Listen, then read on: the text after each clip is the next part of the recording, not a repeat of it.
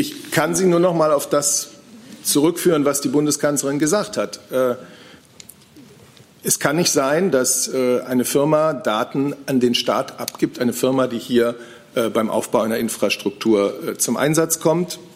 Man braucht natürlich Sicherheiten. Und darüber hat sie gesprochen. Und darüber müsse ein Weg gefunden werden. Und jetzt gehe ich trotzdem noch mal auf das zurück, was ich gesagt habe. Wir sind dabei, in der Bundesregierung zu diesem komplexen Thema unsere Meinung abzustimmen. Und diese Willensbildung ist noch nicht abgeschlossen.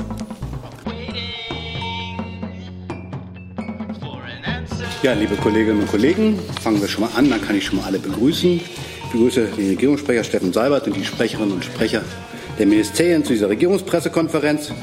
Außerdem begrüßen wir Gäste. Wir begrüßen Journalisten von NRW-Lokalredaktionen, die auf Einladung der Bundestagsabgeordneten und Bundesbildungsministerin Anja Karliczek in Berlin sind.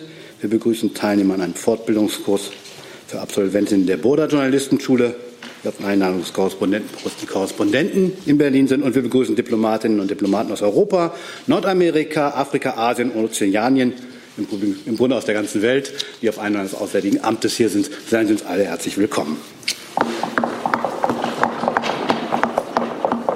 Liebe Hörer, hier sind Thilo und Tyler. Jung und Naiv gibt es ja nur durch eure Unterstützung. Hier gibt es keine Werbung, höchstens für uns selbst. Aber wie ihr uns unterstützen könnt oder sogar Produzenten werdet, erfahrt ihr in der Podcast-Beschreibung. Zum Beispiel per PayPal oder Überweisung. Und jetzt geht's weiter. Wie an jedem Mittwoch beginnen wir zuerst mit dem Bericht aus dem Kabinett. Herr Sabat, bitte. Ja, guten Tag, meine Damen und Herren. Auch von mir im Kabinett zwei wichtige Themen. Das eine ist der Gesetzentwurf zur Verbesserung der Information über einen Schwangerschaftsabbruch, den das Kabinett heute beschlossen hat. Sie wissen, diesem Gesetzentwurf sind länger, längere Beratungen unter Beteiligung verschiedener Minister vorausgegangen. Die Justizministerin, die das heute im Kabinett vorgestellt hat, sprach von einem sehr vernünftigen Kompromiss und sie lobte die gute Zusammenarbeit auf dem Weg zu diesem Kompromiss. Drei Ziele galt es zu erreichen und sie werden erreicht, nämlich erstens, dass Frauen in Schwangerschaftskonfliktlagen bessere Informationen erhalten, dass Ärzte, Krankenhäuser und andere Einrichtungen, die Schwangerschaftsabbrüche durchführen, eine höhere Rechtssicherheit bekommen und drittens soll das Verbot der Werbung für den Schwangerschaftsabbruch bestehen bleiben, um das Rechtsgut des ungeborenen Lebens zu schützen.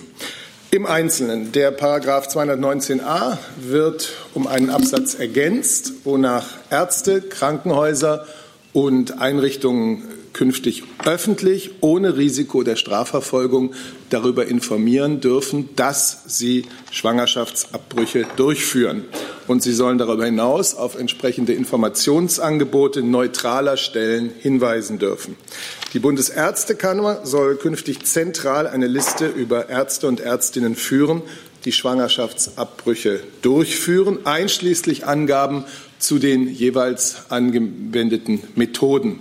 Und diese Liste soll monatlich aktualisiert und im Internet veröffentlicht werden. Die Bundeszentrale für gesundheitliche Aufklärung wird diese Liste der Bundesärztekammer zusammen mit weiteren Informationen zur Durchführung von Schwangerschaftsabbrüchen veröffentlichen. Zudem werden das bundesweite Hilfetelefon Schwangere in Not und die Schwangerschaftsberatungsstellen und die Konfliktberatungsstellen Auskunft über die Angaben in den Listen erteilen. Ergänzend soll die Altersgrenze für Frauen, die Anspruch auf von der Krankenkasse bezahlte verschreibungspflichtige Verhütungsmittel haben, vom vollendeten 20. auf das vollendete 22. Lebensjahr heraufgesetzt werden. So viel zu diesem Thema. Und dann hat das äh, Bundeskabinett den Klimaschutzbericht 2018 zum Aktionsprogramm Klimaschutz 2020 ähm, zur Kenntnis genommen. Warum gibt es überhaupt einen jährlichen Klimaschutzbericht? Sie wissen, wir haben uns zum Ziel gesetzt, Deutschlands Treibhausgasemissionen gegenüber dem Jahr 1990 bis 2020 um 40 Prozent und bis 2030 um 55 Prozent zu reduzieren. Und um diese Ziele zu erreichen, beschloss die Bundesregierung im Dezember 2014 das Aktionsprogramm Klimaschutz 2020 und den nationalen Aktionsplan Energieeffizienz. Und gleichzeitig wurde damals im Dezember 2014 festgelegt, dass jährlich in einem Klimaschutzbericht, also dass das kontinuierlich begleitet werden soll und jährlich in einem Klimaschutzbericht über Umsetzungsstand, aktuelle Entwicklung der Emissionen und so weiter zu berichten sei Und genau um diesen nunmehr vierten Bericht ging es heute. Ausgangspunkt für das Aktionsprogramm Klimaschutz 2020 war ja, dass man im Jahr 2014 eine sogenannte Handlungslücke ähm, von fünf bis acht Prozentpunkten gegenüber dem Ziel der Reduzierung ähm, um 40 Prozent, das man bis 2020 erreichen will, identifiziert hat. Nun zeigt der vorliegende Bericht, dass die Maßnahmen des Aktionsprogramms wirken auf dem, der europäische Emissionshandel, ähm, bei dem die Zertifikatspreise gestiegen sind, hat eine deutlich stärkere Wirkung erzielt. Und doch ist absehbar, dass der ursprünglich erwartete Beitrag des Aktionsprogramms nicht vollständig erreicht wird, sondern nur eine Reduktion von 40 bis 52 Millionen Tonnen der sogenannten CO2-Äquivalente. Das heißt, die aktuell erwartete Lücke wird trotz dieses Beitrags nach einer Studie des Bundesumweltministeriums bei etwa acht Prozentpunkten liegen. So, die Bundesregierung bekräftigt die Notwendigkeit, das Minderungsziel von 40 Prozent so schnell wie möglich zu erreichen. Sie wird die Umsetzung der Maßnahmen kontinuierlich begleiten. Äh, Im Rahmen der Umsetzung des Klimaschutzplans 2050 wird ein erstes Maßnahmenprogramm 2030 erarbeitet. Wir haben im Koalitionsvertrag vereinbart, ein Gesetz zu erarbeiten, das gewährleisten soll, dass wir die Klimaziele 2030 einhalten. So viel dazu. Vielen Dank dazu. Bevor wir jetzt zu den Themen des Kabinetts kommen, bitte ich um Verzeihung und bitte darum, dass wir zuerst über das Thema Verteidigungsausgaben reden. Das hat Herr Remme nämlich angemeldet und der hatte einen engen Termin danach. Deswegen bitte ich, dass diese Frage zu stellen, Herr Remme. Ja, eine Frage an Herrn Fenrich. Ähm, Herr Fenrich, wir wissen, dass, und das wird inzwischen ja auch von der NATO bestätigt, die, die Bundesregierung verspätet, aber jetzt doch ihre Festlegung ähm, angemeldet hat bei der NATO für den Level Report. Und ich würde gerne von Ihnen wissen, können Sie uns ein bisschen erläutern, welche Festlegungen da getroffen wurden? Ja, Rem, auf einmal, äh, auf der einen Seite wissen Sie, dass sich bei diesem Papier um ein vertrauliches Papier handelt, wie alle Nationen. Wir haben uns verpflichtet, gemeinsam äh, in der NATO transparent mit unseren Zielsetzungen umzugehen. Und Sie wissen auch die zwei großen Eckpunkte, dass wir uns äh, mit Wales äh, zu dem zwei Prozent, und zwar die Verteidigungsausgaben in diese Richtung zu bewegen, verpflichtet haben. Das wurde hier auch schon oft diskutiert und erklärt. Auf der anderen Seite haben wir die 1,5 Prozent bis 2024 als politisches Ziel uns auf die Fahnen zu schreiben. Und Sie werden in diesem Schreiben auch keine grundsätzlichen Abweichungen genau von dieser Zielrichtung sehen. Es ist einfach nur eine Aufarbeitung und vor allen Dingen nach den Gesichtspunkten Cash, Capabilities und Commitments weil Geld alleine ist nicht die einzige Hausmarke, die zählt für die NATO, sondern es geht darum, eben die Fähigkeiten herbeizuführen, bereitzustellen. Mit anderen Worten, es ist, kommt darauf an, dass die NATO in der Lage ist, ihren Auftrag, ihre Leistungen zu vollbringen. Für uns ist es wichtig, dass die Fähigkeiten, die dort beschrieben sind, in line abgestimmt mit unserem Fähigkeitsprofil der Bundeswehr sind. Und auch dort werden Sie keine Überraschungen äh, erleben, weil das genau in dieser Linie äh, fluchtet. Und der restliche Punkt, also der zweite Punkt, ist die Commitments, die Vereinbarungen, die mandatierten Einsätze, die VGTF, nämlich dieser Anteil Deutschlands zum Beitrag an der NATO. Und dafür brauchen wir das letzte Cash, um das entsprechend zu gewährleisten. Zusatz? Eine Nachfrage, ja. Dann würde ich ganz gerne wissen, denn auch darüber wird berichtet, welche Aussage für den Zeitraum nach 2024 äh, getroffen wird und was das 1,5-Ziel, das dann ja politisch verbindlich festgelegt und erklärt wurde, angeht, würde ich ganz gerne wissen, wie man da hinkommen will. Denn das würde ja bedeuten, dass der Verteidigungshaushalt in den nächsten Jahren bis möglicherweise über 60 Milliarden Euro steigen muss. Ja, auf der einen Seite habe ich ja bereits erklärt, das 2-Prozent-Ziel ist verpflichtend, beziehungsweise dem haben wir uns verpflichtet. Und auch über das Zahl 2024 hinaus, bevor das berichtet wurde, ist es genau in dieser Linie weiter fortgeschrieben. Auf der Seite, wie nähern wir uns dem an, würde ich eigentlich ganz gerne darauf verweisen und auch auf die Zeitpunkte, wo die aktuellen Finanzplanungen zur Disposition stehen. Denn je näher, und das hat die Erfahrung gezeigt, je näher wir uns an diese äh, Haushaltsplanung ernähren, umso konkreter werden die Zahlen. Ich möchte einfach nur, weil wir nicht in die Zukunft gucken können, aus der Vergangenheit das ein oder andere Beispiel nehmen. Als der Haushalt 2018 das erste Mal aufgerufen wurde, und zwar 2014, waren es 33 Milliarden für den Verteidigungsetat und äh, im Ergebnis lagen wir bei 38,5 Milliarden. Das andere Beispiel, 2015 waren es 35 Milliarden, als es erstmal war. Und äh, in diesem Jahr für 2019 sind es 43 Milliarden. Natürlich lässt sich das nicht so eins zu eins kopieren. Und ich habe auch keine Glaskugel, uns das entsprechend fortzuführen. Aber die Richtung und die Ziel, die haben wir uns bereits auf die Fahnen geschrieben. Frau Kollegin. Rosalia Romanis, Deutsche Welle. Ähm, meine Frage zielt auf Reaktionen. Haben Sie schon irgendwelche Reaktionen zu dem Plan äh, von Herrn Stoltenberg oder von den NATO-Partnern? Und glauben Sie, dass Sie den Plan so gegenüber den USA in Bezug auf die Forderungen gegenüber Deutschland rechtfertigen können? Also das Ziel, diese Planungen jeder einzelnen NATO-Mitglieder zu offenbaren, war ja, dass man sich zum Beispiel in der nächsten Woche beim Verteidigungsministertreffen in Brüssel genau über diese entsprechend unterhält und dass es als Grundlage dient, dort entsprechend darüber zu reden. Ja, ich kann vielleicht noch ergänzen, also, die Auswärtige Amt. Frage auch zu den Partnern kam. Äh, also ich denke, niemand von unseren Partnern äh, und erst recht nicht äh, in der NATO ähm, wird das überraschen, was Herr Fernrich gerade gesagt hat. Das haben, wir haben uns zu Wales committed und wir haben auch die Zahlen, die jetzt im Raum stehen, bereits im letzten Jahr nach entsprechender Abstimmung innerhalb der Bundesregierung unseren Partnern kommuniziert. Herr Jessen. Ja, Herr Fendrich, da Sie so sehr betont haben, dass Zahlungen das eine sind und das Fähigkeitsprofil das äh, zweite sind, das kann in meinem Verständnis dann auch bedeuten, dass da es sich ja um Verteidigungsausgaben handelt, auch ähm, die reingehen in die Erstarkung von Fähigkeiten für Einsätze, die nicht unbedingt dem entsprechen, was, sagen wir, Herr Trump oder Herr Stoltenberg gerne als Schwerpunkt von NATO-Einsatz sehen wollen. Also sozusagen die Oberhoheit für die Verwendung der Mittel äh, bleibt in Deutschland und das können auch Sachen sein, ähm, Einsätze sein, Missionen sein, die nicht direkt zu rechnen wären als Erhöhung der Ausgaben direkt an die NATO, richtig? Also wir müssen unterscheiden zum einen in die Fähigkeiten, die wir der NATO zur Verfügung stellen im Rahmen der mandatierten Einsätze.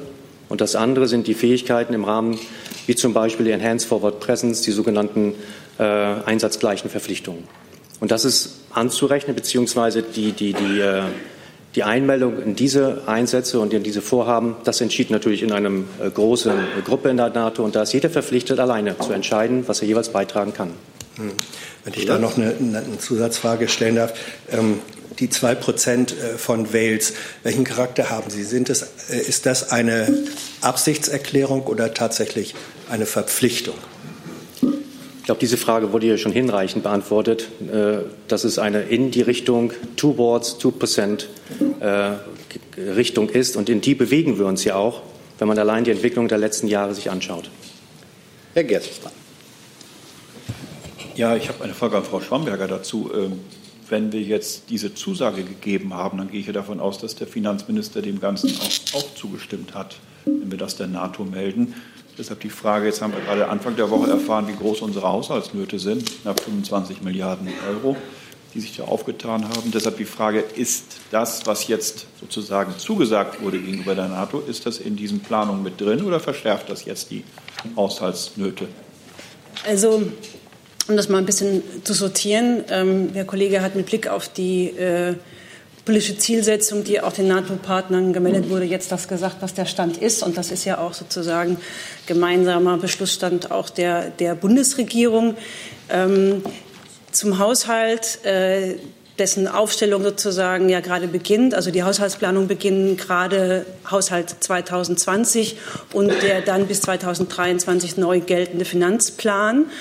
Ähm, da muss man sagen, dass äh, mit Sicherheit ähm, da ähm, noch wir am Anfang stehen. Ähm, der Kollege hat ganz klar gesagt, dass äh, mit Blick zurück ja ähm, bei den Verteidigungsausgaben klar eine Trendwende erfolgt, erfolgt äh, ist.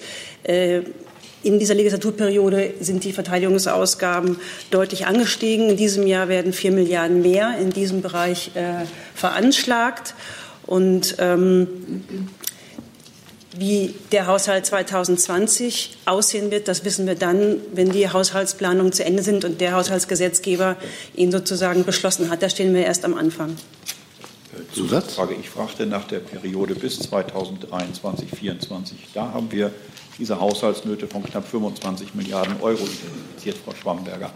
Deshalb die Frage, wenn sich jetzt Deutschland gegenüber der NATO verpflichtet, auf 1,5 Prozent seine, des Bruttoinlandsprodukts seine Verteidigungsausgaben zu steigern, dann reden wir hier über nicht 43 Milliarden Euro im Verteidigungshaushalt wie jetzt, sondern wir reden auch über eine Summe von mehr als 60 Milliarden. Das sind 17 Milliarden Differenz.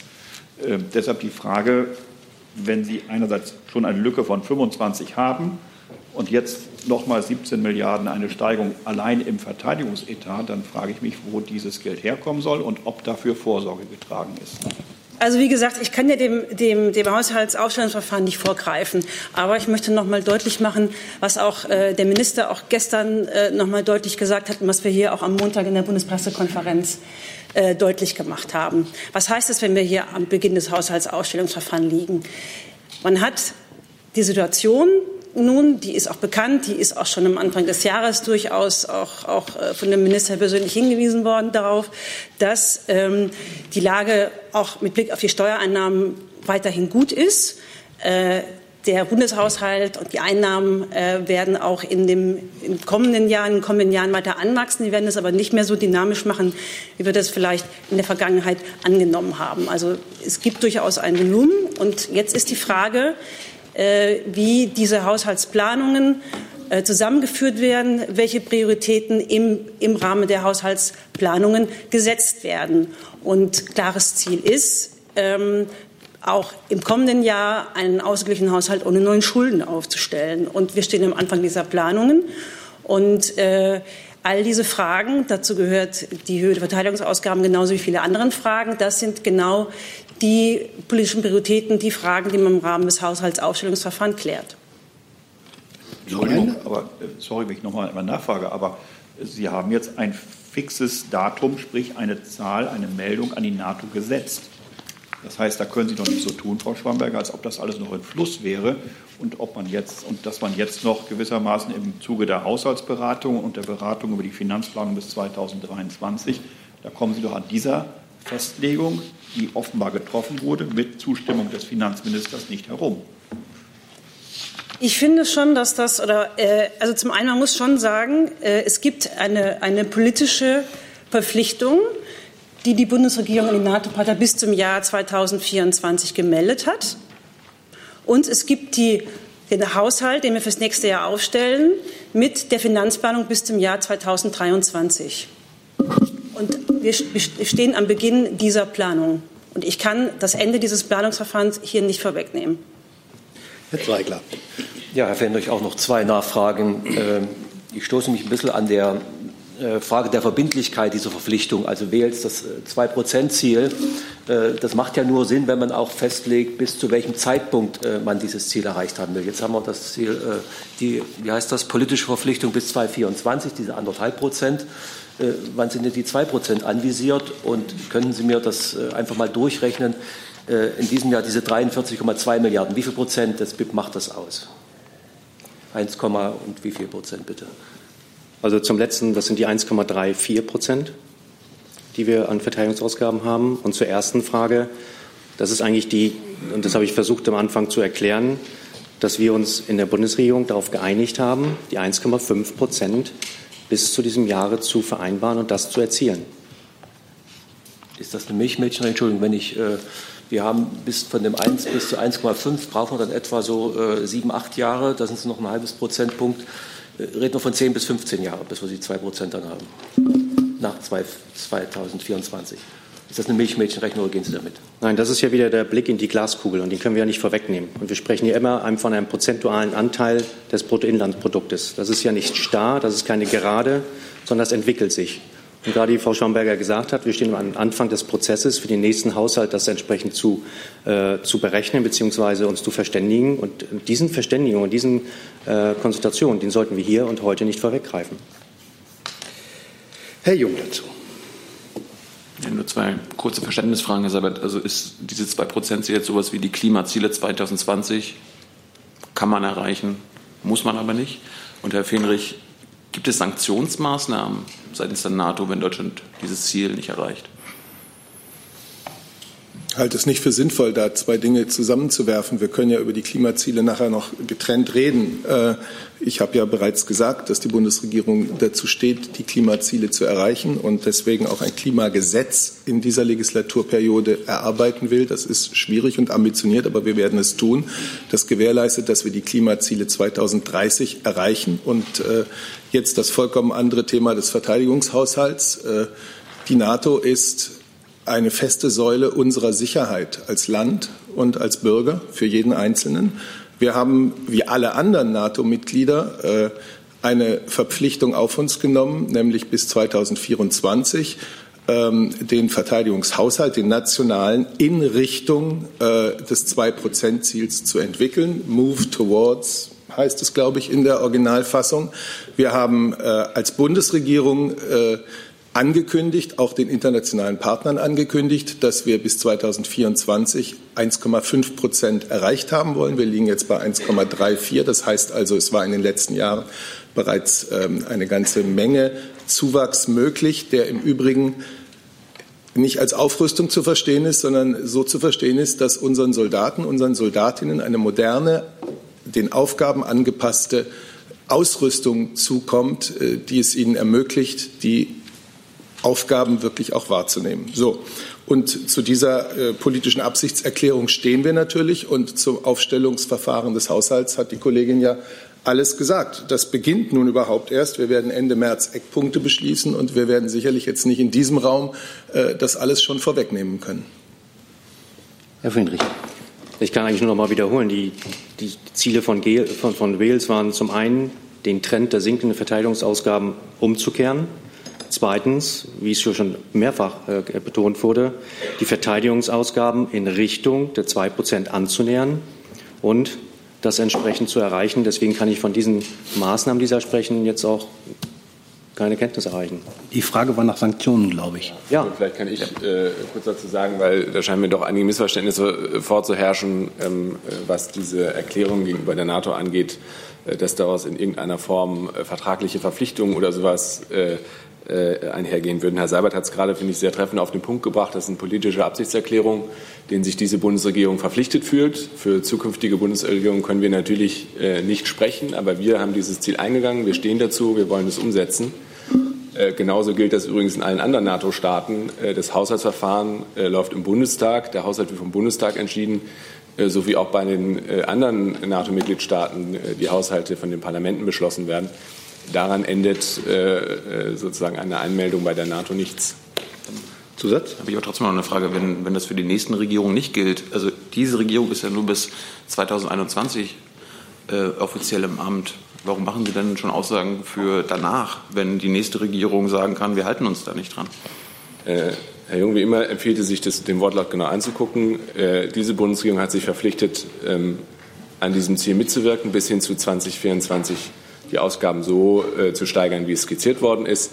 Selbstverständlich nicht. Und äh, im Übrigen liegt das im Wesen der Demokratie. Äh, kann diese Regierung zukünftige Regierung und insbesondere nicht zukünftigen Bundestag äh, verpflichten, einen bestimmten Haushalt zu beschließen. Ähm, das wäre, glaube ich, nicht konform mit dem Grundgesetz. Die Kontinuität unseres Engagements innerhalb des NATO-Bündnisses allerdings ist auch ein hoher Wert. Herr Stein. Ja, äh, vielleicht sind manchmal die einfachsten Fragen die schwierigsten. Deswegen, Herr Seibert, ist denn 2 Prozent aus Sicht der Bundesregierung überhaupt noch ein Ziel, was für die Bundesregierung als solche, für die Bundesrepublik Deutschland, wann auch immer erreicht werden sollte? Wenn Sie das für eine einfache Frage halten. Äh, ich kann nur sagen, wir haben uns wie alle anderen NATO-Partner auf das Ziel verständigt und uns auf das Ziel verpflichtet, bis 2024 den Verteidigungsbeitrag in Richtung 2 Prozent, in Richtung 2 Prozent äh, zu entwickeln. Wir haben das dann konkretisiert im Rahmen äh, unserer nationalen äh, Ambitionen auf 1,5 Prozent bis 2024. Andere haben ihre nationalen Ziele erklärt und das ist das, was jetzt erst einmal zählt. Und was besonders zählt, ist, ähm, was an wirklichen zusätzlichen Mitteln über die letzten Jahre äh, unserer Bundeswehr zur Verfügung gestellt werden konnte und ein Aufwuchs, äh, von dem wir überzeugt sind, dass er weiter andauern sollte. Dann, wenn ich darf, noch die einfache Nachfrage an Herrn Fähnrich. zu der Thematik. Äh, ein Haushalt ist das eine, der Mittelabfluss das andere. Können Sie uns sagen, wie es um den Mittelabfluss aus den vergangenen Bundeshaushalten denn bestellt war? Denn äh, Sie können sich natürlich theoretisch, sagen wir mal, 1,5 Prozent aufschreiben, aber wenn am Ende nur 1,0 Prozent abfließen, nutzt es auch niemandem.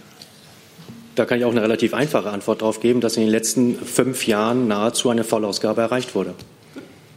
Herr Zweigler. Entschuldigung. Da, Jetzt haben wir es. Entschuldigung. Äh, dass es vor allem ja darum geht, äh, Fähigkeiten aufzubauen und die entwickeln sich ja auch. Ich wollte gern vor dem Hintergrund, äh, dass Russland und USA den INF-Vertrag aufgekündigt haben, wissen, ob in Ihrem Hause Szenarien durchgespielt werden, dass man beispielsweise äh, Raketenabwehrsysteme oder andere Abwehrmaßnahmen dann äh, ins Auge fassen müsste und jetzt schon planen müsste und aufbauen müsste. Also was INF betrifft, da war die Ministerin ja auch gerade gestern, vorgestern in den baltischen Staaten zu Besuch, hat unsere Truppe vor Ort äh, besucht und auch zu diesem Thema Antworten gegeben. Und äh, auf die würde ich Sie ganz gerne verweisen. Dann Herr Jessen noch zu dem Thema. Ja, Herr Seibert, äh, jetzt muss ich doch noch mal auf die Frage eines Kollegen zurückkommen. Wenn in Richtung ist doch was anderes als Ziel. Wenn ich in Berlin losgehe und sage, mein Ziel ist Paris, dann gehe ich davon aus, dass ich dieses Ziel erreiche. Wenn ich sage, ich gehe in Richtung Paris, dann sagt es das nicht. Ähm, die, die Frage war, und deswegen wiederhole ich sie, weil Sie in Richtung ins Spiel gebracht haben, geht die Bundesregierung aus, davon aus, dass das 2 Prozent Ziel für Sie erreichbar ist und erreicht werden soll? Ich habe nicht in Richtung ins, Ziel, ins Spiel gebracht, sondern ich habe aus der konkreten äh, Textfassung dessen, worauf sich alle NATO-Partner verpflichtet haben, zitiert. Ich finde, das sollte mal die Basis unserer aller Betrachtungen sein. Und dazu habe ich deswegen auch nicht mehr zu sagen. Die Frage, ob das Ziel, in dessen Richtung man sich entwickelt, erreicht werden kann und soll, bleibt damit unbeantwortet. Jetzt danke, dass wir dieses Thema vorziehen konnten. Das war ja von Interesse. Dann kommen wir jetzt zu den Kabinettsthemen und beginnen mit 219a. Und da beginnt Frau Mayer. Ja, ich habe eine Frage ans BMJV zum 219a. Und zwar äh, in dem Gesetzentwurf geht es ja um Rechtssicherheit. Hören Sie mich gut? Ja. Ähm, die, meine Frage ist, wie wird denn definiert künftig, dass äh, auf der Seite einer Ärztin, was, also was auf der Seite einer Ärztin auf einer Website stehen darf oder was nicht? Sie, gibt es da jetzt einen Katalog oder ist der vorgesehen mit Formulierungen dafür? Und natürlich damit im Zusammenhang die, äh, sind Webseiten wie die von Frau Henel zum Beispiel, an der sich ja die ganze Debatte entzündet hat, weiterhin strafbar? Also da Sie nach der konkreten gesetzlichen Formulierung fragen, hoffe ich, dass ich die mitgebracht habe. Ähm, das hatte ich nämlich vor. Ich finde sie aber im Moment nicht. Ähm, hier. Ich muss mich nur sortieren, bitte ich um Nachsicht. In der Sache kann ich Ihnen aber sagen, ähm, dass es eben darum geht, dass die Ärzte auf ihrer Seite und die betreffenden Einrichtungen darauf hinweisen können, auf den Umstand, dass sie Schwangerschaftsabbrüche vornehmen.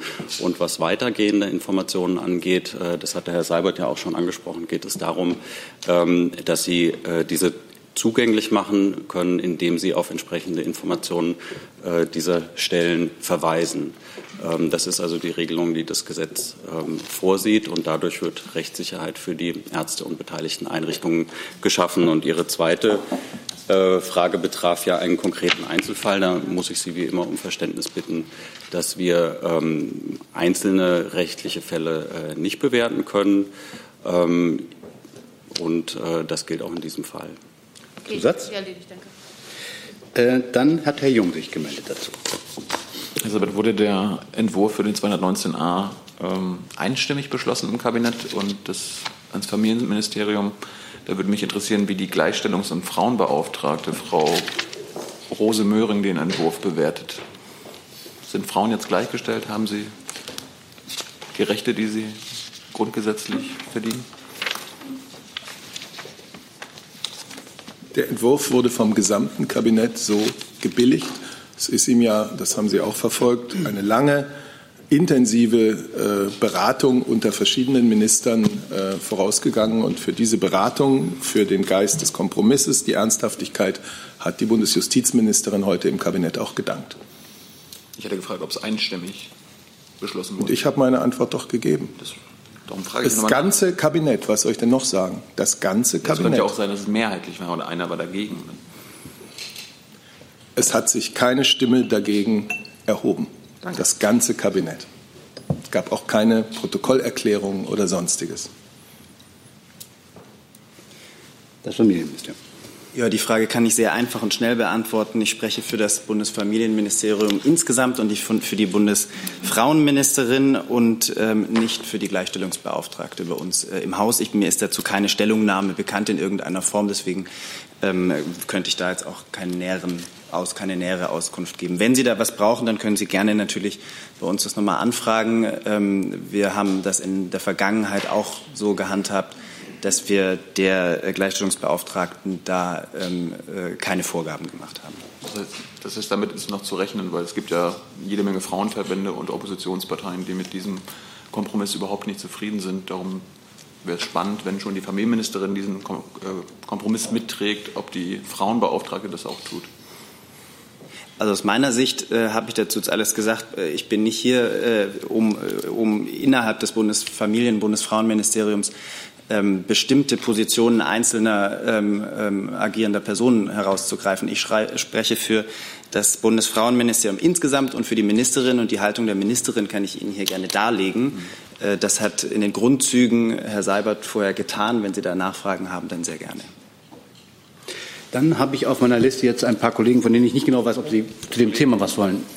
Herr Delft war erst dran oder zu einem anderen Thema? Herr Prössel hat sich zu einem anderen Thema? Anderes Thema. Anderes Thema. Frau Kollegin zu einem anderen Thema oder zu einem anderen Thema?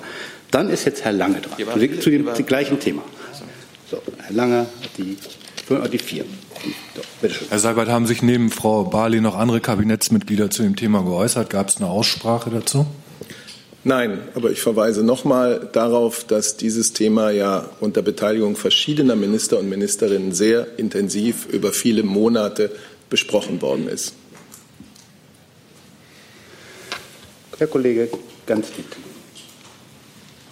Ich habe eine Frage ans Bundesgesundheitsministerium in dem Zusammenhang.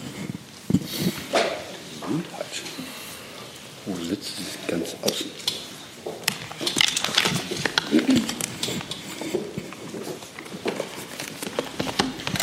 Äh, wenn ich das richtig erinnere, wollte ja Herr Spahn parallel äh, zu diesem Gesetz eine Studie auf den Weg bringen, äh, um die seelischen Folgen von Schwangerschaftsabbrüchen zu untersuchen. Das ist ja auch nicht unumstritten gewesen. Ist das jetzt geschehen mit der heutigen Kabinettsbefassung oder wenn nicht, äh, wird das noch passieren und welchen Zeithorizont für diese Untersuchung gibt es? Mhm. Ja, danke für die Frage. Ähm, dass diese Studie in Auftrag gegeben werden soll, erstellt werden soll, ist ja auch Teil dieser, ähm, dieses Einigungspapiers vom Dezember.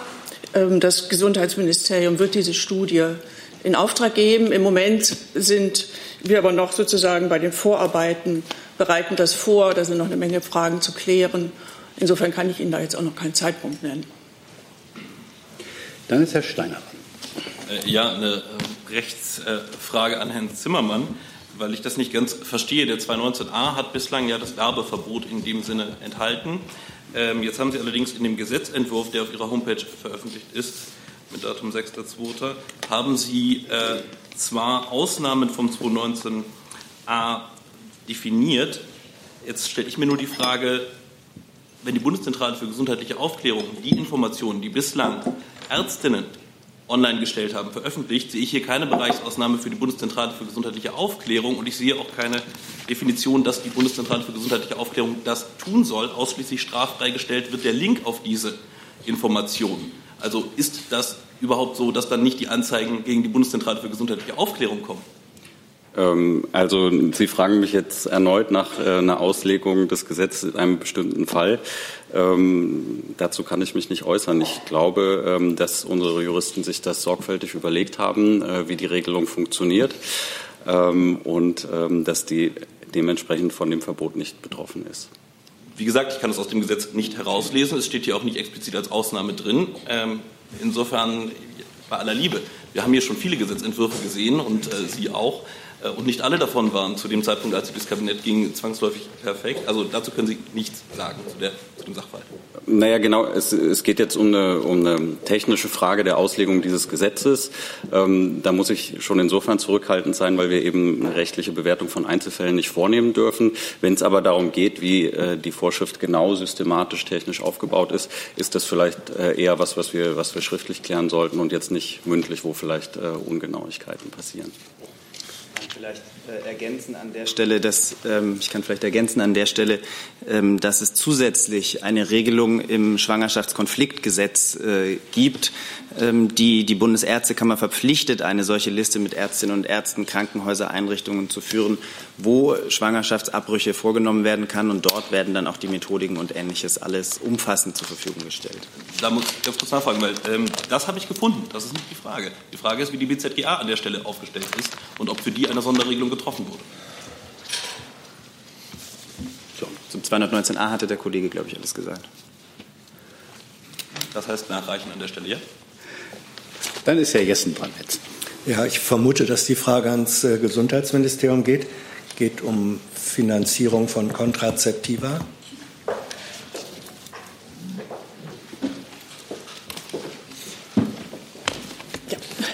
Ja, der Zugang und die Finanzierung von äh, empfängnisverhütenden Mitteln ist ja wesentlich dafür, auch Schwangerschaftsnotlagen Notlagen zu verhindern. Ähm, jetzt ist, glaube ich, das Alter, bis zu dem äh, die Pille äh, von der Krankenkasse finanziert wird, von 20 auf 22 Jahre hochgesetzt worden. Ähm, das ist auf der einen Seite ein Fortschritt, aber warum ist dann bei 22 Schluss? Warum sagt man nicht bis 25 oder überhaupt so lange Frauen Kontrazeptiva brauchen, wird es von der Kasse finanziert? Gibt es eine sachliche Begründung für das Limit 22? Also die Begründung ähm, sozusagen ist im Grunde die gleiche, die schon hinter der Altersgrenze 20 steht, dass man sagt, in dem Alter sind viele Frauen noch in Ausbildung, im Studium und nicht unbedingt in der wirtschaftlichen Lage, das selbst zu bezahlen. Deswegen wird da das über die Kostenerstattung gemacht. Aber wenn der alte Grenzwert, Grenzwert 20 äh, für zu niedrig befunden wurde, es gibt dann auch viele Frauen, äh, gerade im Studium, ähm, die sind 23, 24, 25. Warum hat man sich für 22 entschieden? Also ich kann Ihnen da jetzt aus den Überlegungen auch nicht mehr sagen als das, was ich eben gesagt habe. So, dann haben wir jetzt C8. Ja, Herr Kollege, so. Bitte. Ja, bitte. Ah, nicht dazu, zu einem anderen Thema. So, gibt es weitere Fragen zu diesem Thema? Herr Jung. Vielleicht kann die Frage das federführende Ministerium beantworten, warum es jetzt nur bis 22 gezahlt werden soll und nicht für immer. Also wir sind für den strafrechtlichen Teil des Gesetzes zuständig. Das heißt, das dafür sind wir zuständig. Gut, gibt es weitere Fragen zu 219a? Das sehe ich nicht. Dann kommen wir zum Thema Klimaschutzgesetz oder Klimaschutzbericht 2018 im Kabinett. Da auch hat sich auch Herr Jung zugemeldet hat die Frage gestrichen. Gibt es weitere Fragen zum Klimaschutzbericht? Herr Jessen, bitte schön. Ähm, gibt es im Klimaschutzbericht Hinweise darauf, äh, welches die Gründe dafür waren, dass die 8-Prozent-Lücke entstanden ist? Bitte.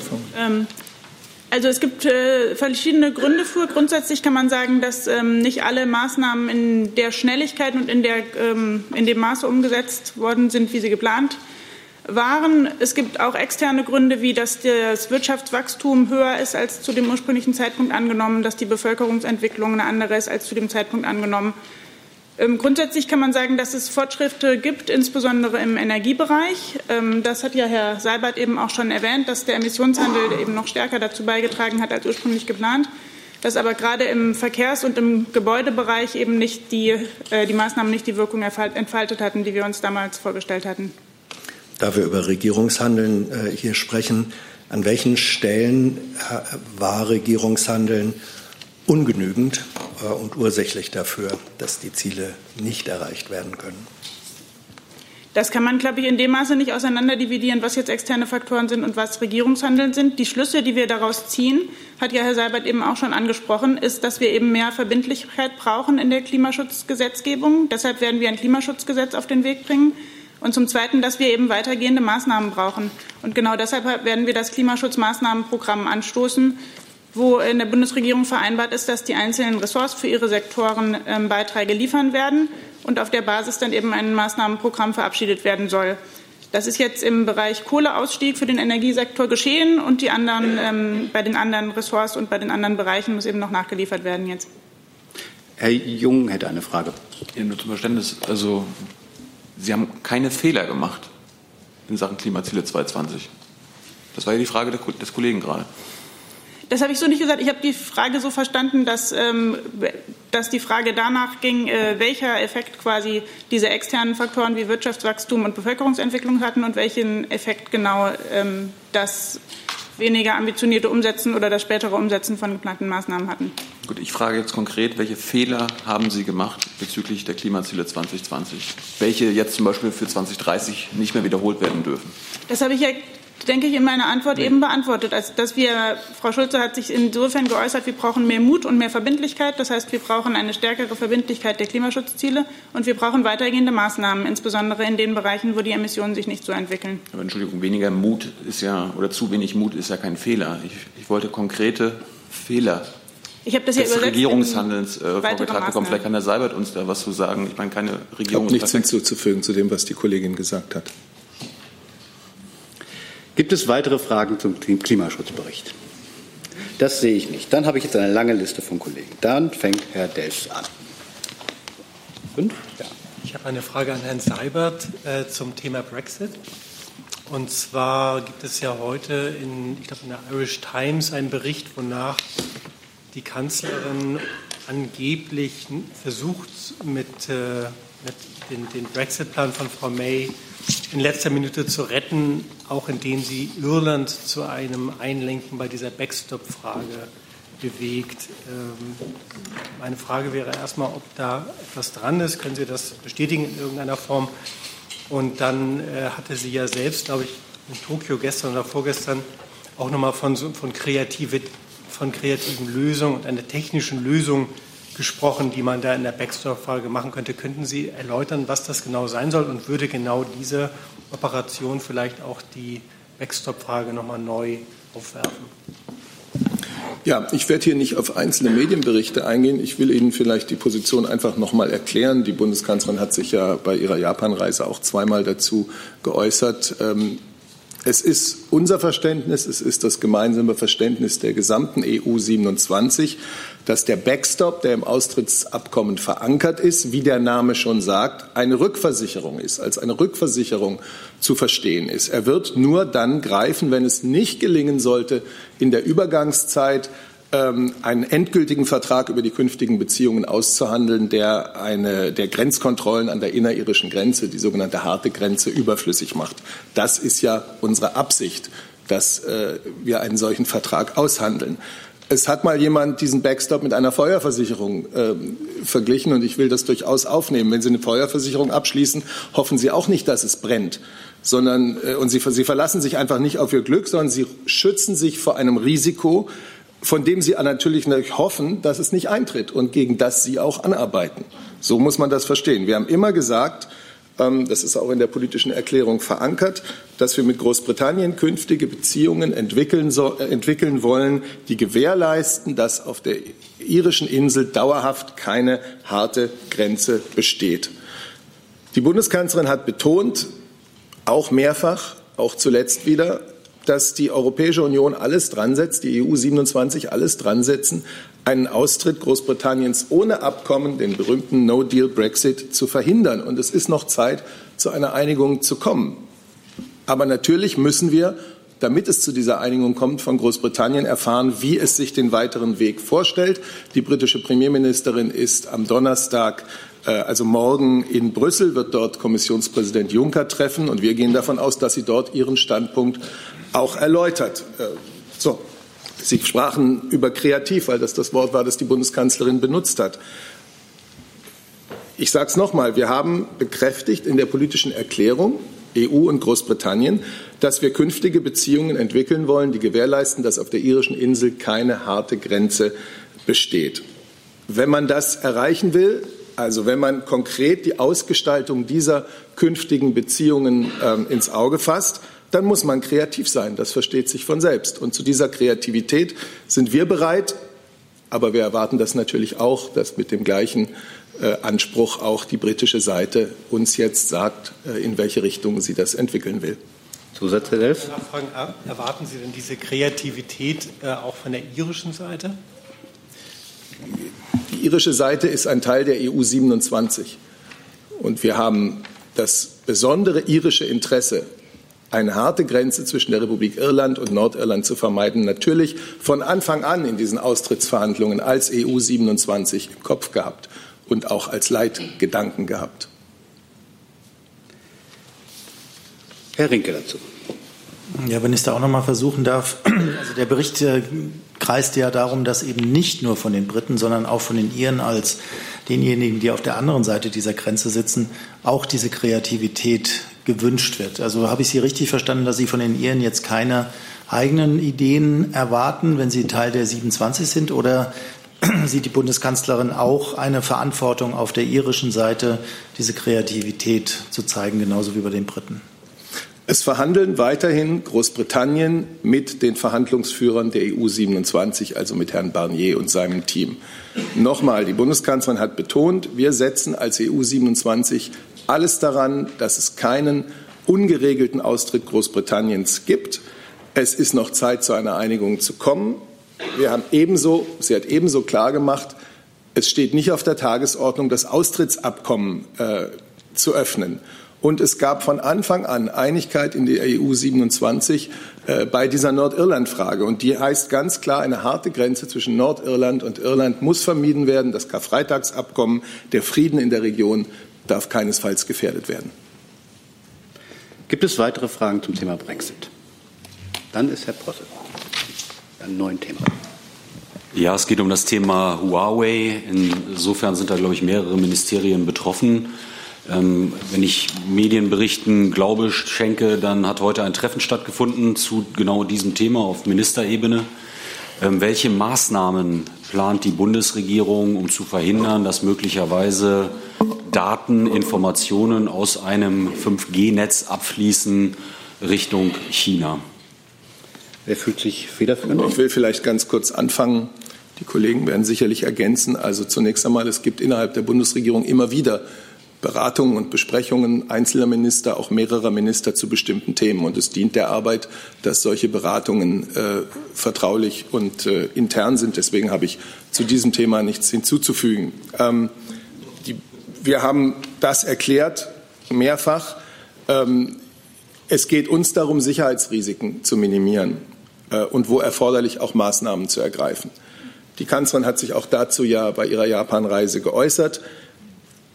Es ist für uns von enormer Bedeutung, dass äh, die Sicherheit des künftigen 5G-Netzes, die Sicherheit der, äh, der Produkte, die Telekommunikationsausrüster anbieten und die da vielleicht zum Einsatz kommen, äh, gewährleistet ist. So. Und wir achten ganz besonders eben beim Betrieb und beim Aufbau solcher relevanter Infrastrukturen auf die Sicherheit. Wir haben über konkrete Maßnahmen, die die Beratungen, die Willensbildung, wenn Sie so wollen, innerhalb der Bundesregierung noch nicht abgeschlossen. Noch eine Frage zu den Äußerungen von Bundeskanzlerin Merkel in Japan, Herr Seibert. Ähm, ich habe die für mich so interpretiert, dass man einerseits ja arbeiten kann am Telekommunikationsgesetz, so wie das ja auch äh, in vielfacher Hinsicht schon berichtet worden ist, aber auf der anderen Seite sicherlich auch das Gespräch suchen kann mit der chinesischen Seite, um dort gegebenenfalls auch Änderungen im Gesetz ähm, zu erwirken, ähm, das ermöglicht, ähm, dass Informationen, dass der Staat Zugriff hat auf Informationen von Huawei. Äh, was ist denn der präferierte Weg der Bundesregierung oder werden beide beschritten? Ich kann Sie nur noch mal auf das zurückführen, was die Bundeskanzlerin gesagt hat. Äh, es kann nicht sein, dass äh, eine Firma Daten an den Staat abgibt, eine Firma, die hier äh, beim Aufbau einer Infrastruktur äh, zum Einsatz kommt. man braucht natürlich Sicherheiten. Und darüber hat sie gesprochen. Und darüber müsse ein Weg gefunden werden. Und jetzt gehe ich trotzdem noch mal auf das zurück, was ich gesagt habe. Wir sind dabei, in der Bundesregierung zu diesem komplexen Thema unsere Meinung abzustimmen. Und diese Willensbildung ist noch nicht abgeschlossen. Darf ich noch einen kurzen können letzten wir, Zusatz? Können gleich die, noch, die anderen vielleicht noch, die anderen Kollegen, die sich gemeldet haben? Oder gibt es noch von Seiten anderer Ministerien noch Zusätze? Wirtschaft, Innen, Verkehr, Infrastruktur? Dann ist erstmal Herr Steiner dran. Ja, es ist ja schön, dass Sie uns hier so, äh, schön, äh, so klar das Arkanum aufzeigen, äh, dass die Beratungen noch nicht abgeschlossen sind. Dennoch ähm, können wir natürlich auch ganz allgemein fragen, wie ist denn der aktuelle Meinungsstand zur Frage bei den betroffenen Ministerien, ob zum Beispiel chinesische Anbieter an der Stelle in irgendeiner Form ausgeschlossen werden sollten. Ich gucke natürlich in Richtung von Herrn Wagner, ich gucke natürlich in Richtung von Herrn Breul, ich gucke in Richtung Herrn Ruwe Glösenkamp und natürlich auch in Richtung von Frau Buser. Gibt es dort inzwischen eine Meinung bei den jeweiligen Ministern, wie damit umgegangen werden soll oder ob Konzessionen der chinesischen Seite zum Beispiel dafür sorgen können, dass Huawei, vielleicht auch ZTE, daran beteiligt werden können. So, wer will den anfangen? Ihnen vielleicht? Also ähm, wir haben ja in, äh, in, der Vergangenheit unsere Position äh, schon ausführlich äh, dazu zu dem Thema schon ausführlich äh, hier dargestellt. Herr Seibert hat sie gerade noch mal dargestellt und äh, weiterem äh, habe ich dem weiteres habe ich dem nichts hinzuzufügen. Ähm, also für das Wirtschaftsministerium habe ich dem auch nicht hinzuzufügen. Ich glaube, Herr Seibert hat das wirklich ausführlich nochmal dargestellt und hat, glaube ich, auch nochmal gesagt, weil Sie fragten nach der Meinung der Bundesministerien. Und ich glaube, auch das hat Herr Seibert ja sehr klar gesagt. Die Meinung ist, dass wir einen sehr hohen Sicherheitsstandard brauchen bei dem Ausbau der 5G-Netzinfrastruktur. Und das ist, glaube ich, eine ganz einheitliche Linie. Ich kann mich dem ebenfalls nur anschließen. Herr Brüll, Sie waren auch angesprochen? Ich habe auch nichts. Dann erlauben Sie mir äh, die Nachfrage, was heißt denn dann hohe Sicherheitsstandard nach Ihrem aktuellen heutigen Stand, die Sie gerne hätten? Also hohe Sicherheitsstandard bedeutet, dass äh, natürlich dem, dem, der Datensicherheit ein, ein ganz, hohes, äh, ganz hohes Niveau erreicht wird. Und, äh, aber wie gesagt, zu den Details, da laufen ja gerade die Abstimmungen und da bitte ich ähm, um Verständnis, dass wir aus den laufenden Abstimmungen nicht berichten können. Dann ist Herr Jung dran. Ja, mich würde interessieren, ob bei dieser 5G-Ausbau-Technologie-Diskussion es auch um andere ausländische Technologieanbieter geht, nicht nur China. Ich meine, es ist ja bekannt seit Snowden, dass die Amerikaner Backdoors einbauen in Server und ihre Technologien. Also wird mit der gleichen Vorsicht auch amerikanische Technologie beispielsweise geprüft. Oder also haben wir jetzt nur China im Blick? Also es geht dabei um einen hohen Sicherheitsstandard und dem betrifft, das betrifft, den betrifft jeden Anbieter. Es, man hat da nicht einen konkreten Anbieter im Blick oder ein konkretes Land, sondern es geht darum, einen hohen Sicherheitsstandard zu erreichen. Und das, diesen Sicherheitsstandard muss am Schluss jedes Unternehmen, das beim Ausbau der Infrastruktur beteiligt ist, erreichen, egal aus welchem Land es kommen wird. Also haben Sie das im Blick? Ich habe das gesagt, was ich, was ich gesagt habe. Der Sicherheitsstandard, der definiert wird, der gilt selbstverständlich für jeden Anbieter aus jedem Land. Weitere Fragen, äh, Antworten dazu noch? Andere Ministerien? Sehe ich erstmal nicht. Dann ist Herr Gerst dran. Da. Ich weiß nicht, ob Herr Seibert die Frage beantworten kann oder sonst jemand aus den betroffenen Ministerien. Wenn Sie sagen, man braucht da Sicherheiten, äh, dann würde mich interessieren, wie diese Sicherheiten aussehen sollen. Also muss das Huawei erklären oder muss, müssen da irgendwelche technischen Vorkehrungen getroffen sein, dass Datentransfer ausgeschlossen ist? Also wie muss man sich das als Laie vorstellen, wie diese Sicherheiten auszusehen haben?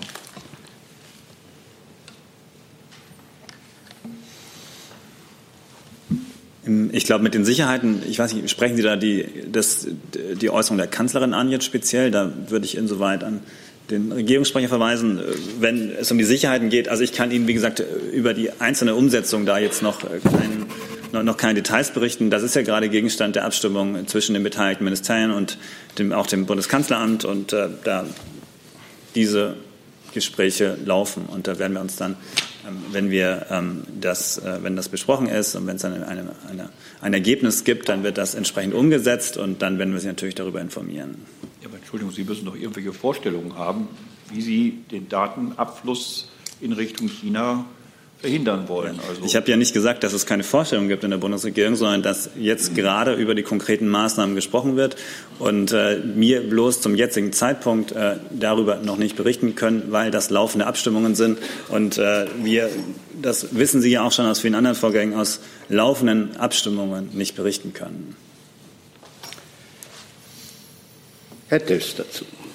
Äh, da, da, sind, nee, da, da sind Sie. Herr Seibert, hat es denn seitens der, der chinesischen Regierung eigentlich eine Reaktion gegeben auf diese Formulierung der Kanzlerin, die, die ja im Grunde drei, wenn ich mich recht entsinne, drei Konditionen genannt hat äh, in Richtung Huawei bzw. chinesischer Regierung? Und äh, gibt es, sind denn irgendwie direkte Gespräche jetzt auch zwischen der Bundesregierung und der chinesischen Regierung geplant? Weil die Erwartung war ja wohl die, dass es, dass es möglicherweise eine Gesetzesänderung in China gibt, beziehungsweise die feste Zusage, dass man eben diese Daten, dass es diesen Datenabfluss eben nicht geben, nicht geben wird. Also erstens, ich kann Ihnen über eine solche Reaktion hier nichts berichten. Und zweitens sind wir ja äh, mit Vertretern der chinesischen Regierung immer wieder zu verschiedenen Themen, auch zum Thema zum Beispiel Cybersicherheit, äh, im Gespräch. Herr Stein. Ja, äh, Herr Wagner, ganz konkret nochmal die Frage äh, TKG-Novelle, wie schaut es aus? Gibt es da schon etwas, was Sie dort äh, in absehbarer Zeit präsentieren könnten? Die Zeit läuft ja jetzt gerade ein bisschen. Bis zur Versteigerung und an Frau Buser dann die Frage zugehörig zu dem Zeitpunkt der Versteigerung. O2 hat jetzt mit ähm, per, Eilverfahren beantragt, die Frequenzauktion zu verschieben. Was würde das bedeuten, aus Ihrer Sicht auch vielleicht für diese Sicherheitsdebatte? Ähm, können wir uns dann auf einige Monate mehr dieser Freude einstellen? Ähm, vielleicht zunächst zum, zum TKG. Ähm, also das ist genau der Punkt, äh, auf den ich jetzt auch nochmal verweisen muss. Wie das im Einzelnen umgesetzt wird, das wird am Ende der Beratungen stehen. Und dann wird, werden wir auch sagen, wie wir das umsetzen, ob das gesetzlich passieren muss, ob das untergesetzlich passiert. Und äh, dann werden wir Sie auch darüber informieren, in welchem Zeitrahmen wir das machen wollen. Verkehr und Infrastruktur? Zum Thema ähm, Klage äh, von Telefonica kann ich Ihnen Folgendes sagen. Also grundsätzlich als Grundregel sieht das geltende äh, Recht, also das Telekommunikationsgesetz, vor, dass Vergabeverfahren trotz Klagen weiter durchgeführt werden können. Ähm, Klägern steht jedoch die rechtsstaatliche Möglichkeit zu, einen Eilantrag ähm, zu stellen und eine Aussetzung des Verfahrens zu beantragen. Davon hat also auch Telefonica Gebrauch gemacht. Ähm, die Entscheidung des ähm, VG Köln, also der Beschluss des Gerichts, steht noch aus. Das heißt, zu inhaltlichen Fragen kann ich mich zu laufenden Verfahren nicht, aus, nicht äußern. Ähm, Details zur eingereichten Klage liegen uns nicht vor. Aber die Rückwirkung, die gegebenenfalls da wäre, wäre eine Verzögerung. Das würde sowohl Ihre Breitbandmittel beschneiden, höchstwahrscheinlich, als auch eben die Antwort auf die hier jetzt im Raum stehenden Fragen doch, sagen wir mal, später ermöglichen. Ähm, ist das aus Ihrer Sicht also eigentlich gut oder ist es eher schlecht? Das sind Fragen, die Sie an die Bundesnetzagentur, die ja für diese Auktion verantwortlich stellen müssen. Dass die Mittel in Ihrem Haushalt landen, ist aber Ihre, Ihr Problem am Ende dann, ne? Wie gesagt, bis jetzt ist erstmal abzuwarten, ähm, wie sich ähm, der, ähm, der, Beschluss des Gerichtes aussehen wird. Deswegen kann ich zu dem jetzigen Zeitpunkt natürlich zum Ausgang noch nichts sagen. Herr Rinke ist dran. Herr Wagner, ich hätte ganz gerne gefragt, ob das Bundeswirtschaftsministerium denn bei dieser Debatte um 5G äh, auch an eine europäische Autarkie denkt. Es gibt ja auch europäische Netzwerkausrüster. Man könnte ja sagen, die sollten bevorzugt behandelt werden. Wäre das eine Position, äh, dass Ihr Ministerium und Ihr Minister vertritt? Und Herr Seibert, vielleicht können Sie sagen, ob das Thema auch im Koalitionsausschuss nächste Woche angesprochen werden soll, damit man dann dort auf höchster Ebene eine Einigung innerhalb der Bundesregierung erreicht. Ähm, also zu der Frage, ähm, wie genau das umgesetzt werden soll, ich glaube, das ist jetzt die Frage noch mal etwas anders, aber da hat mir gerade berichtet, ähm, da werden wir dann über den, wie das umgesetzt wird, dann informieren, wenn die äh, Ressortgespräche dazu beendet sind.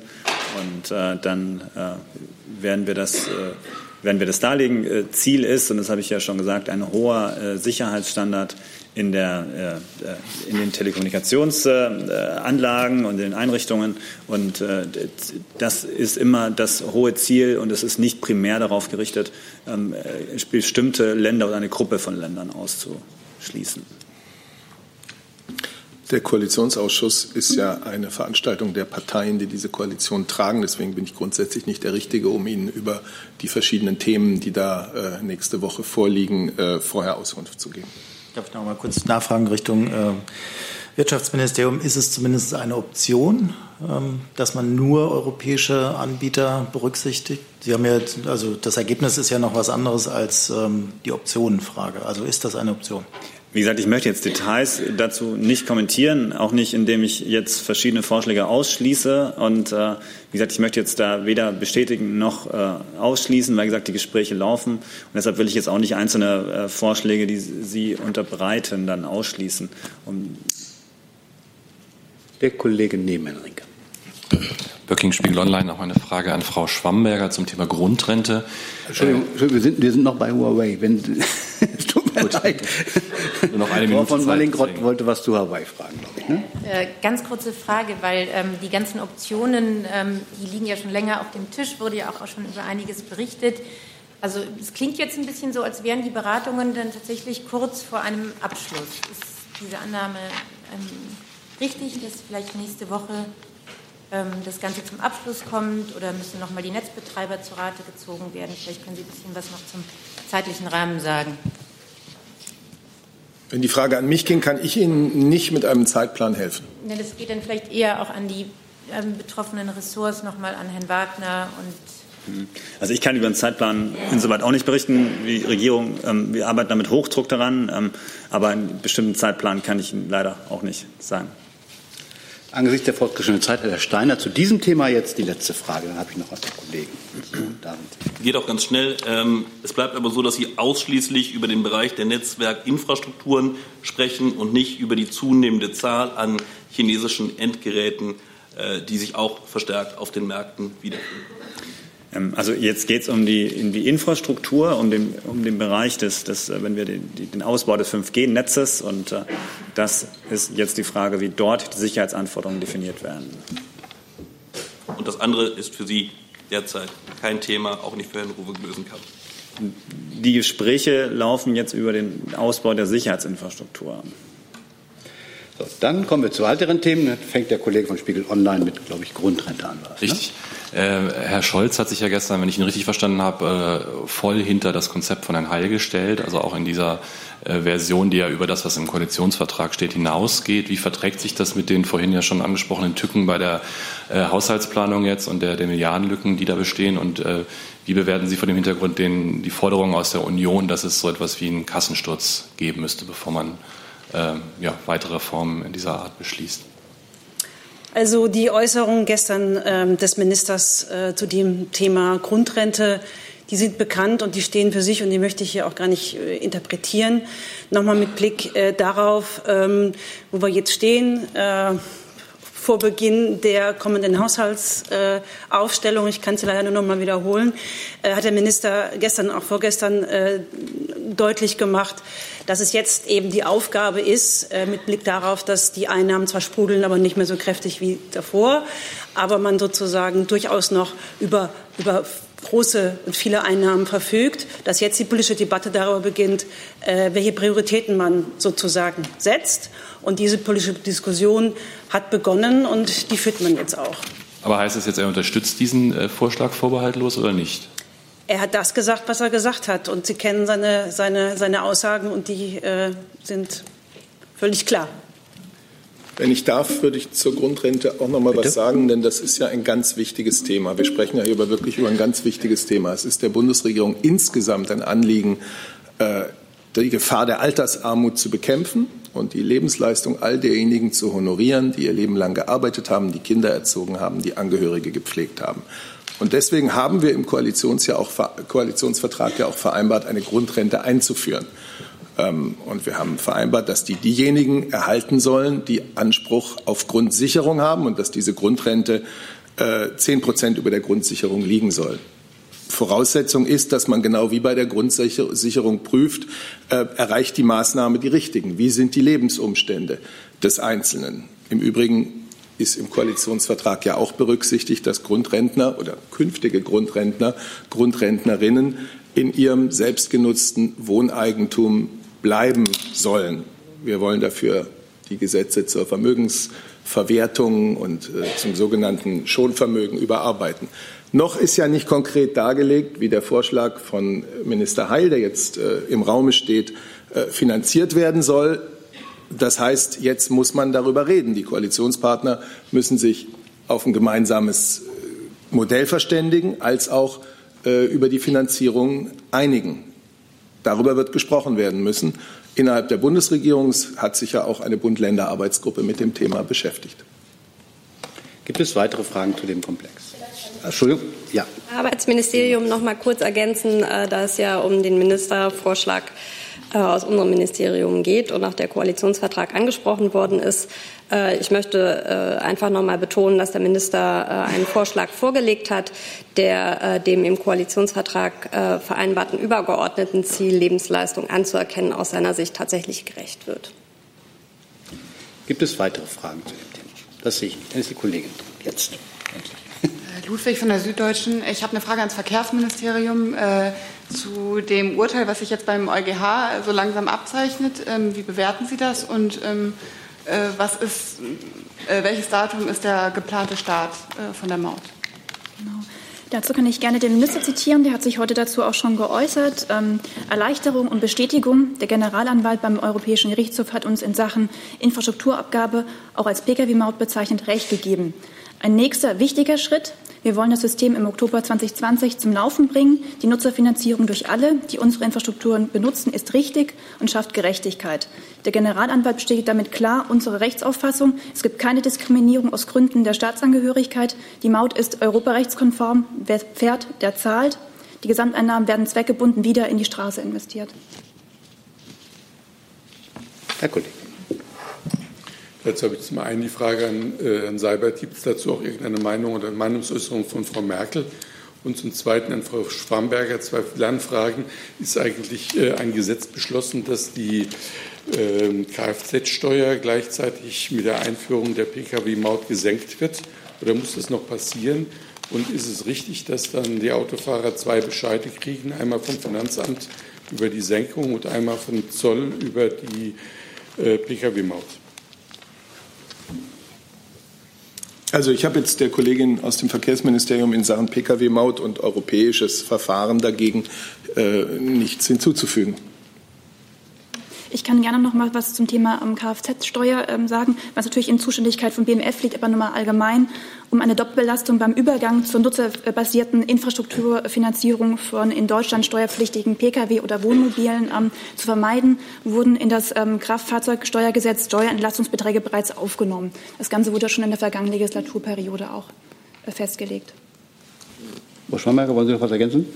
Ähm, wenn ich noch was zu ergänzen hab, haben sollte, dann müsste ich das nachliefern. Okay. Gibt es weitere Fragen zum EuGH-Urteil Maut? Das sehe ich nicht. Dann habe ich hier von Frau Maligrott noch mal draufstehen. Hat sich das erledigt? Können Sie das machen? Herrn Fenrich oder Herrn Breul, die ähm, Fregatte Augsburg hat ja heute ihren letzten Einsatztag bei der Mission Sophia und mich würde interessieren, vielleicht eher auch von, dann von Herrn Breul, mit welchen Argumenten, was ist denn jetzt noch äh, die Verhandlungsmasse ähm, in, in, Brüssel, um diese Mission Sophia möglicherweise noch zu retten, weil Ende März läuft ja das Mandat aus. Italien ist so ein bisschen der Problembär in der ganzen Sache. Ähm, also gibt es da noch Möglichkeiten? Wenn ja, welche? Ähm, oder ist es eigentlich schon gescheitert?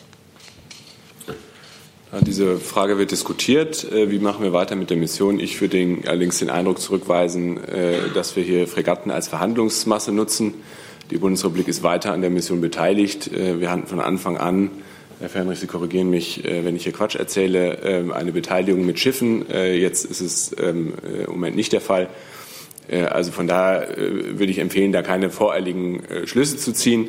Wir sind interessiert daran, dass die wichtige Arbeit der Mission fortgesetzt wird und sind im Gespräch mit unseren EU-Partnern und mit dem EAD, wie dies gelingen kann. Ich kann euch nur ergänzen, dass wir mit dem Heimtransit oder mit der Rückkehr der Fregatte den Einsatz nicht beenden, sondern genau wie äh, der Broll dargestellt hat, dass wir immer noch mit Personal einmal im Hauptquartier als auch auf dem Führungsschiff vorhanden sind und weiterhin diese Mission zu unterstützen. Und jetzt ist es in Brüssel, das zu entscheiden, wie die Mission weitergeht. Zusatz? Ganz kurz, ich hatte ja auch nur erwähnt, dass es heute der letzte Einsatztag ist. Mich würde eben einfach interessieren, was so die inhaltlichen Punkte sind, weil die Lage, ähm, oder vielleicht wollen Sie den Eindruck sonst auch ähm, äh, widerlegen, die ist ja schon relativ verschärft. Und es gibt ja auch Gründe, warum die Mission nicht so durchgeführt werden kann, wie eigentlich nach Wunsch zum Beispiel der deutschen Regierung durchgeführt werden sollte. Ja, also ich weiß nicht, ob man einer, von einer verschärften Lage sprechen kann. In der Tat äh, ist es so, dass sich das Mandat der Mission verändert, natürlich auch mit der Lage. Ähm, Im Mittelmeer haben wir mittlerweile eine andere Lage äh, als äh, noch vor einem oder zwei oder erst recht vor drei Jahren. Äh, dem muss natürlich auch die Weiterentwicklung der Mission Rechnung tragen. Äh, das wird intensiv beraten. Äh, da hat natürlich auch die hohe Vertreterin im Rahmen ihres Mandats sozusagen Vorschlagsrechte und äh, wir sind im Gespräch mit denen. Aus diesen internen Gesprächen möchte ich jetzt gerade äh, nichts berichten. Ähm, wir sind der Meinung, dass diese Mission äh, weiter sinnvolle Aufgaben hat und arbeiten daran, diesen einem vernünftigen Mandat umzusetzen. Dazu Herr Jung? Gab es ähm, eigentlich von der Menschenrechtsbeauftragten mal ein Statement zum Rückzug? Also dass Deutschland ab morgen zum Beispiel nicht mehr auf dem Mittelmeer also, äh, Herr Jung, äh, ich empfehle Ihnen äh, unsere Website. Da finden Sie alle Äußerungen von Frau Kofler. Äh, die kann ich Ihnen jetzt nicht auswendig vortragen. Gibt es weitere Fragen zum Thema Sophia? Gibt es nicht? Dann ist die Kollegin jetzt dran. Bitte schön. Dann, achso, da. Kurze Frage an Herrn Breul und äh, an Herrn Seibert. Ähm, nächste Woche findet in Warschau diese Konferenz zu Iran statt, wo auch äh, Vertreter aus den USA, Herr Pence, Herr Pompeo, auch Herr Netanyahu wird kommen. Wer wird äh, aus Deutschland anreisen? Wird es eine Vertretung geben, offizielle Vertretung? Und ähm, noch eine kleine Frage an Herrn Seibert ähm, oder auch große. Inwiefern ähm, können Sie sagen, wie Frau Merkel auf die Rede von Herrn Trump gestern, ähm, wie sie sie bewertet hat. Da gab es auch durchaus versöhnliche Akzente, nicht nur nach USA, sondern auch ins Ausland. Also ich fange an, ich kann Ihnen dazu nichts sagen. Das ist äh, grundsätzlich nicht so, dass wir auf äh, State of the Union Ansprachen amerikanischer Präsidenten hier äh, reagieren. Sie werden, glaube ich, an ein im Wesentlichen amerikanisches Publikum gehalten. Ja, und zur Teilnahme in Warschau äh, kann ich Sie nur ein bisschen um Geduld bitten. Äh, zu den Terminen äußern wir in der Regel mit kurzem zeitlichen Vorlauf, wer an diesen teilnehmen wird. Weitere Fragen zu der Konferenz zu Iran? Das sehe ich erstmal nicht. Dann ist die Kollegin jetzt dran. Bitte schön. Ja, ich habe noch mal eine Frage zum INF-Vertrag. Und zwar plant das Auswärtige Amt ja eine Konferenz im März zum Thema Rüstungskontrolle. Ich würde gerne wissen, wie viel Raum der INF-Vertrag da einnehmen wird und äh, ob auch schon feststeht, äh, wer an der Konferenz teilnimmt. Ja, dazu kann ich äh, gerne was sagen. Also das ähm, wäre ein äh, Missverständnis, äh, wenn Sie äh, dem Eindruck erliegen, die Konferenz widmet sich dem INF-Vertrag. Der INF-Vertrag ist ja ein Vertrag zwischen den USA und äh, Russland. Ähm, bei der Konferenz, die wir in Deutschland äh, veranstalten wollen im März, äh, geht es darum, neue Denkanstöße zu liefern für wirksame Rüstungskontrolle. Wir wollen auf neue Risiken aufmerksam machen, die sich mit der militärischen Verwendung neuer Technologien auftun. Diese können die Kriegsführung nachhaltig verändern und wurden bisher von Überlegungen der Rüstungskontrolle in keiner Weise erfasst. Dabei wird es eine Diskussion geben, gemeinsam mit Diplomaten, Militärs, Wissenschaftlern, um Optionen für eine wirksame rüstungskontrollpolitische Einhegung dieser Technologien zu entwickeln. Ähm, dabei geht es äh, uns insbesondere um äh, die sogenannten letalen autonomen Waffensysteme, neue Trends der Raketentechnologie, Cyberinstrumente und auch der mögliche Missbrauch von Biotechnologie. Teilnehmer ansonsten? Ähm, Kerngruppe der Teilnehmer sind insbesondere unsere EU- und NATO-Partner. Ähm, in diesem Kreis muss die Abstimmung über den Zugang mit Zukunftstechnologien natürlich für uns in erster Linie erfolgen. Darin, darüber hinaus sollen aber auch Vertreter eingeladen werden, die als Technologieführer oder Impulsgeber für die Abrüstung relevant sind, zum Beispiel Indien, Japan oder auch Russland. Zusatz? Bitte. Ist auch ähm, China eingeladen und gab es da schon eine Reaktion auf die Einladung? Ähm, es gibt, sind überhaupt noch niemand eingeladen. Äh, das, ich habe Ihnen jetzt den Stand der Überlegungen äh, hier vorgestellt ähm, und äh, ich möchte auch sozusagen dafür etwas Geduld werben in ähm, Rüstungskontrollfragen äh, oder allgemeinen Fragen des ähm, Völkerrechts äh, drehen die Mühlen nicht von heute auf morgen. Ähm, die Konferenz im März soll ein Auftakt sein zu einem Prozess. Wir wollen einen Impuls geben. Wir wollen sozusagen in erster Reihe marschieren ähm, bei der Rüstungskontrolle. Ähm, da wird jetzt nicht am Ende des Tages ein Vertrag unterschrieben werden. Gibt es weitere Fragen zu dieser Konferenz? Hey Leute, Jung und Naiv gibt es ja nur durch eure Unterstützung. Ihr könnt uns per PayPal unterstützen oder per Banküberweisung, wie ihr wollt. Ab 20 Euro werdet ihr Produzenten im Abspann einer jeden Folge und einer jeden Regierungspressekonferenz. Danke vorab. Dann hat angesichts der fortgeschrittenen Zeit Herr Rinke jetzt die letzte Frage. Achso, hier muss ich das Mikrofon einschalten. Bitte schön. Ja, ich hätte ganz gerne nochmal zu Siemens Alstom gefragt. Da hat die Wettbewerbsbehörde in äh, Brüssel ja heute diesen, diese Fusion untersagt. Äh, der Wirtschaftsminister hat sich schon geäußert. Da hätte ich, Herr Wagner, noch mal eine Nachfrage, was eine Initiative Wettbewerbsrecht angeht. Vielleicht können Sie das zeitlich ein bisschen präzisieren, wann denn Deutschland und Frankreich jetzt einen Vorschlag vorlegen, damit das europäische Recht ähm, verändert werden soll. Und Herr Seibert, vielleicht äh, können Sie das auch kommentieren. Wie enttäuscht ist die Bundeskanzlerin, dass äh, die EU-Kommission diesen Deal untersagt hat, hinter den sich die Bundesregierung ja genau wie die französische gestellt hatte? Ja, also ich sage für die Bundesregierung noch einmal, dass wir diese Entscheidung der Europäischen Kommission mit Bedauern zur Kenntnis nehmen. Ähm, die Europäische Kommission ist die Behörde, die das äh, wettbewerbsrechtlich zu beurteilen hatte.